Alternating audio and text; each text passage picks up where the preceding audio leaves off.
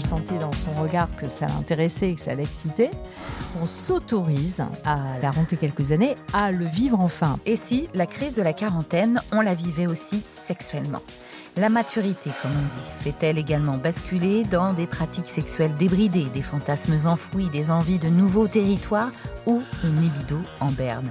Dans Sexus, le hors-série de l'été de 40, le podcast, on va donner la parole à ceux qui ont vécu ces bascules.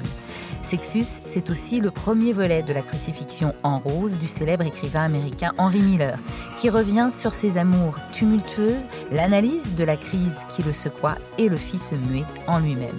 Et ça tombe bien, car c'est exactement de ça dont on va vous parler tout l'été. Qu'est-ce qui peut faire la bascule vers le libertinage? C'est l'âge ou le moment où on est prêt?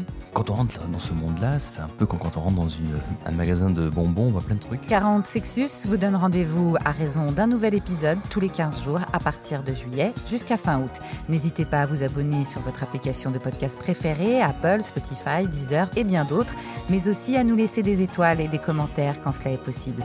Et pour plus d'actualités de Double Monde Création, Suivez-nous sur nos réseaux sociaux ou abonnez-vous à notre newsletter. Les liens sont en bio.